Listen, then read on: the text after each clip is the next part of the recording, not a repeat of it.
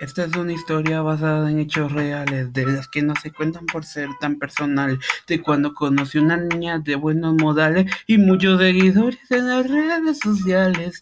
Todo iba bien en términos generales hasta que demostró peligrosas señales.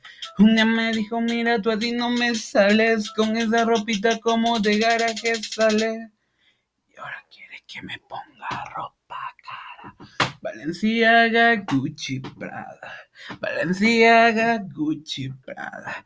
Pero de eso no tengo nada y quiere que me ponga ropa cara. Valenciaga, Gucci, Prada. Valenciaga, Gucci, Prada. Pero de eso no tengo nada. Primera vez en la tienda de Louis Vuitton, buscando un blazer y un cinturón. Toda la noche cuidando para no romperlo. Para otro día devolverlo, pidiendo carro prestado para recogerla. Perfumadito para poder verla. Peinadito como niño para la escuela.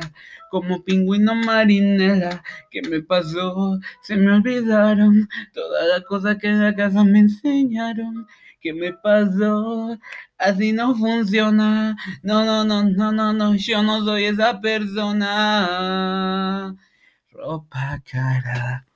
Valenciaga, Gucci, Prada. Valenciaga, Gucci, Prada. Pero de eso no tengo nada. Quiere que me ponga ropa cara. Valenciaga, Gucci, Prada. Pero de eso no tengo nada.